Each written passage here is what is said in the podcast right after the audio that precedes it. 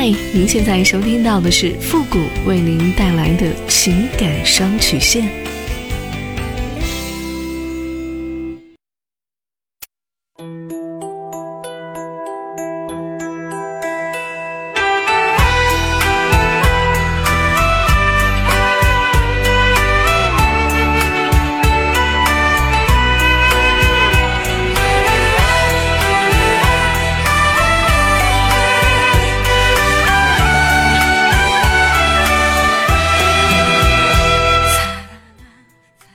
开启两性沟通之门，解答您的情感困惑。您现在正在收听到的是由复古给您带来的情感双曲线，也就是为您解答在情感上遇到的所有的问题，包括亲情、友情和爱情。那参与我们节目的方式呢，也请关注一下我们的公众号“情感双曲线”。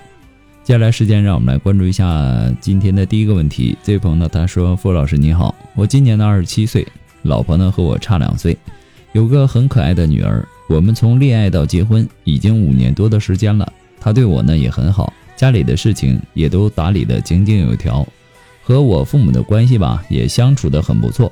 可就是不会撒娇，也不会小鸟依人，典型的女汉子的类型嘛。我们就是正常的过日子而已。每次呢我们打电话呢就是说孩子的事儿，或者说让我好好的工作，努力挣钱之类的话题。其实我知道，这就是他的性格。他的文化水平呢也不高，情商也低，太老实的那种，无法给予我感情上的满足。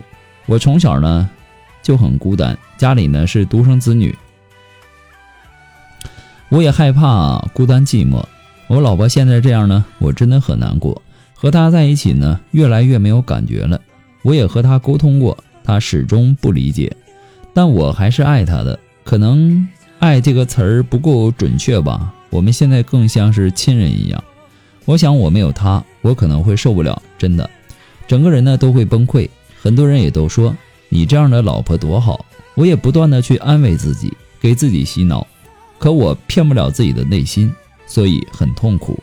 但这都是我自己内心隐藏的，我不会告诉我老婆。我希望她能够开开心心的，我也做到了，她现在很幸福。我这种情况该怎么办？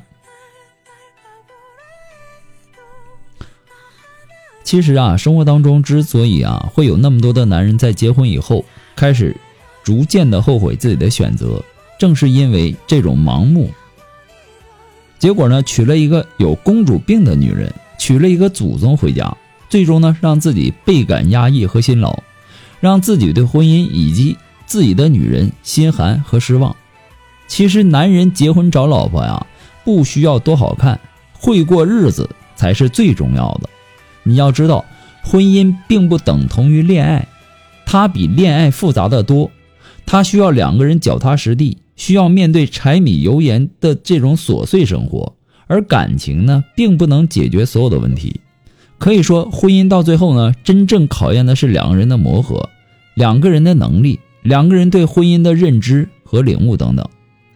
结婚会过日子的人呐，才是真心爱你的人。你其实很幸福，你的爱人是很多男人梦寐以求、想得到却得不到的女人，你知道吗？你们在感情里最大的问题是兴趣爱好的不同，没有共同的语言。你想做的事情呢，他都不喜欢做；你喜欢的东西呢，他也不喜欢。简单的说，就是你们俩玩不到一块儿。就像你说的那样。你觉得你俩现在的关系呢，不是爱情，而是亲情。其实，所有的爱情走到最后，它都有可能升华成亲情。旁人呢都觉得你老婆很好，只有你自己知道她在某些方面跟你不同步。所以说呢，你不要只看她身上的一些缺点，就比如说什么情商太低呀、太老实啊。事实上啊，她身上有很多的闪光点。比如说，他会勤俭持家、精打细算，更重要的是，他和你的父母关系也相处的很好。有多少婆媳关系不好的让男人头疼的案例呀？我认为你的爱人，他比你更懂得忍受婚姻的平淡。他的这种老实呢，其实是因为他善良，他没有太多的那种花花肠子，他只想和你一心一意的、踏踏实实的过日子。这就是他想要的生活。在感情里，我们要学会放大彼此的优点，缩小彼此的缺点，要学会用欣赏的眼光去看待彼此，多一些鼓励与包容，适当的忍让与迁就。也只有这样，我们的感情才可能更加和谐美好。如果说恋爱的时候，我们用尽力气去寻找和感受恋人的好，那么婚后越久，你就越不想用一丝力气去发现爱人的闪光点。这就是人的惰性的使然。人呢，他可能都会认为结婚了，爱人便属于自己，没有竞争和威胁。在心理上就更加松懈了，那自然就看不到对方的闪光点了。那么到底是闪光点还是缺点？其实啊，它就是一个心态的问题。每天抬头不见低头见的夫妻两个人，睁开眼睛看到的都是对方的眼屎啊，被窝里放屁也不忌讳，熟悉的不能再熟悉了，半点新鲜感都不会有的。神秘感和新鲜感呢，它是需要我们去创造的。生活中的小惊喜是需要我们去制造的，我们要克服人的这种懒惰的心理。既然你嫌你爱人无法满足你在感情上的需要，那你完全可以主动的去改变自己呀，对吧？因为好的婚姻它都是需要用心经营出来的，而创造新鲜感则是经营婚姻的一种手法。你要学会用积极的心态来营造新鲜感。那么婚后的我们有多久没有来一次烛光晚餐了呢？有多久没有好好的彻夜长谈了呢？有多久没有好好的看看对方的脸了呢？对吧？又有多久没有出门时亲吻对方了呢？其实啊，我记得在一期在一个节目当中啊，叫做家务的男人当中，有一对很幸福的夫妻，就是袁弘和张歆艺。他们两个人给我的印象最深刻的就是两个人特别的会给对方制造浪漫。有一次呢，张歆艺啊去片场去看望袁弘，他并没有打招呼，而是袁弘和工作人员准准备了很多的礼物，突然出现在袁弘的片场，然后让袁弘开心坏了。而袁弘给张歆艺准备生日礼物的时候呢，是张歆艺心心念念一直想要的奥黛丽·赫本的签名照，这也让张歆艺感动的哭了。两个人的幸福的模样啊，就像。如同初恋一般，满眼里都是冒着幸福的泡泡。那么，在现实生活当中，我们是不是也可以给你的爱人写一封感谢他的信呢？信息呢？感谢他对这个家庭的付出，感谢他把你们的家庭照顾得井井有条，感谢他能够像亲生的女儿一样和你的父母相处的这么融洽呢？我们携手成为伴侣，并不是为了纠缠于一地鸡毛，最后嫌弃彼此。要知道，我们嫌弃的伴侣，在别人眼中也是闪闪发光的；我们所羡慕的对象，也是别人、别的伴侣嫌弃的对象。你多转换一下角度去思考，多用美好的目光聚焦我们的爱人，这样生呃，你的婚姻生活才会更加幸福。不过呢。复古给您的只是个人的建议而已，仅供参考。祝你幸福。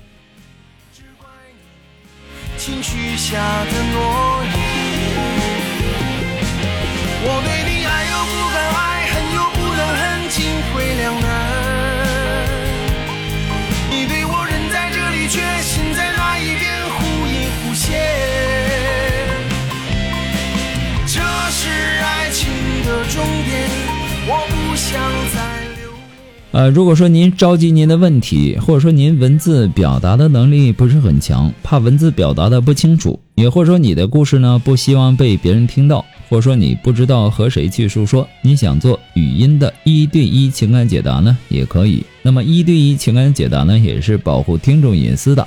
那参与我们节目的方式呢也有两种，一种啊就是关注到付的公众号“情感双曲线”。那么情感解答下面呢有文字回复和语音回复的详细介绍，也请大家仔细的看过之后再发送你的问题。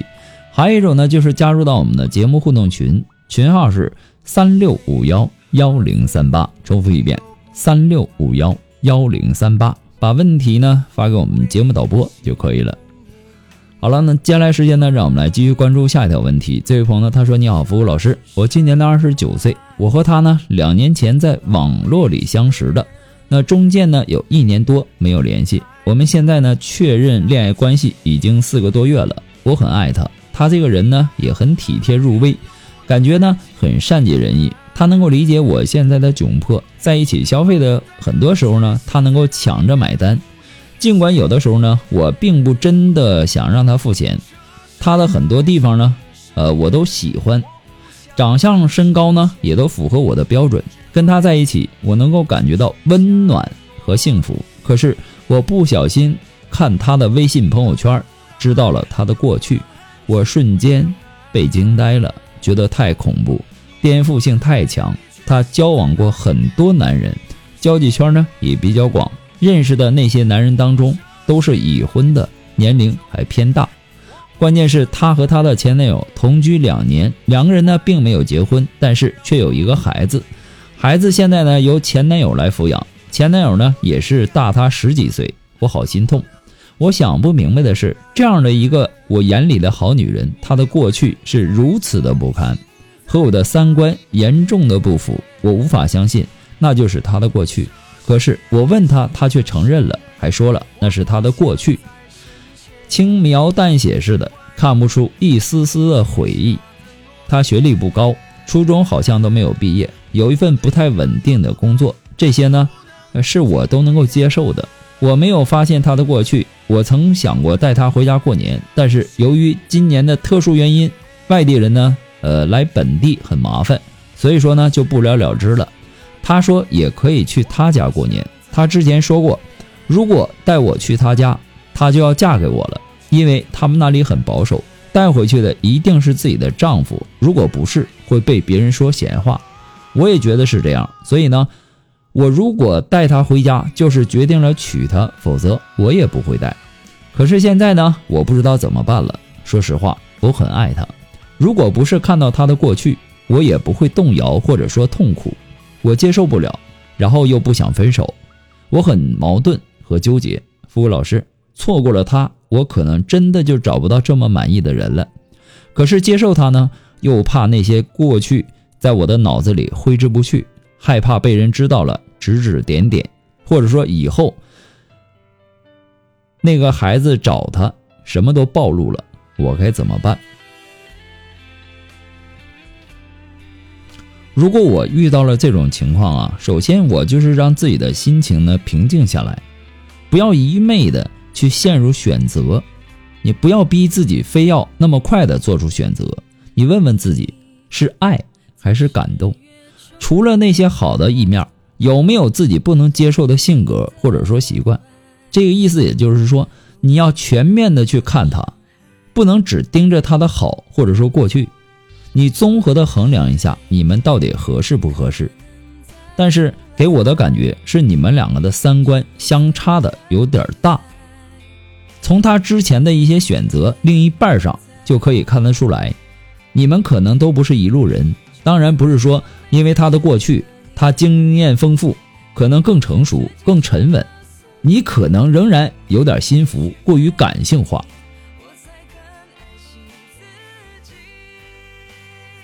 所以说呢，我的建议呢，你们需要慎重。你所担心的那些呢，也都会有可能发生。他的过去无法隐瞒，因为有孩子，不可能不被人知道，因为他不能说一辈子不管孩子，对吧？那么当这些事情暴露之后，你能不能接受？你内心对于他的过去能不能够释然？能不能够心平气和的接受？那会不会当有矛盾的时候，如果说没有信心，你趁早放弃就好。不管将来能不能够遇到这样有感觉的人，也不要后悔。当然，过去呀毕竟是过去，一个人犯错或者说有过往，这个并不可怕。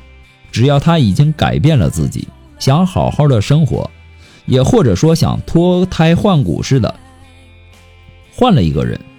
你们又彼此相爱的话，也可以给自己一个机会，一样可以幸福的。现在呢，就看你是怎么想，或者说你的内心更加倾向于哪一方面了，对吧？不过呢，复古给您的只是个人的建议而已，仅供参考。那么今天由于时间的关系，情感双曲线到这里就和大家说再见了。我们下期节目再见，朋友们，拜拜。